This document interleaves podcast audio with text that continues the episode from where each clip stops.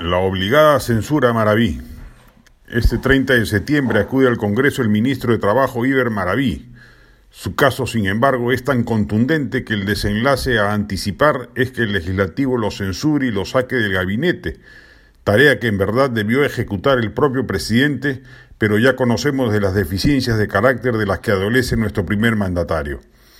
No es admisible ni un milímetro de concesión al filosenderismo que exhiben algunos miembros allegados al gobierno y en este caso un ministro de Estado, que ha sido denunciado en sinfín de ocasiones por medios como La República o Beto a Saber, mostrando serias denuncias de haber sido partícipe de Sendero Luminoso y de haber perpetrado directa o indirectamente atentados terroristas.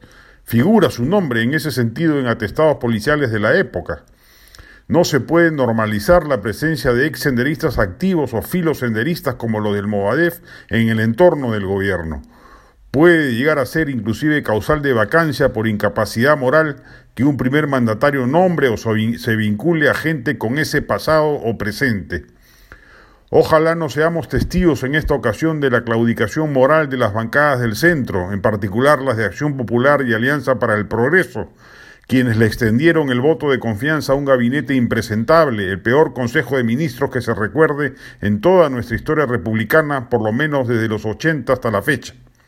Frente a un gobierno que hasta que no se define internamente conforme lo trascendido, sin Bellido, Cerrón, Maraví, Constituyente ni Movadef, lo correcto en términos de la oposición es ser intransigente, dura y enérgica, sin concesiones ni contemporizaciones, que lo único que hacen es envalentonar al régimen y reforzarlo en su idea, si acaso la tiene, de que puede gobernar los cinco años restantes albergando en su seno la morralla descrita.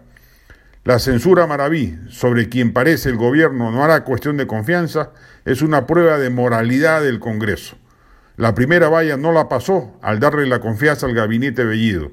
Esta segunda, si la transita con probidad y consecuencia, debería ser el inicio de una tendencia de fiscalización extrema a un régimen que, probado está, solo parece funcionar a punta de ajustes y presiones.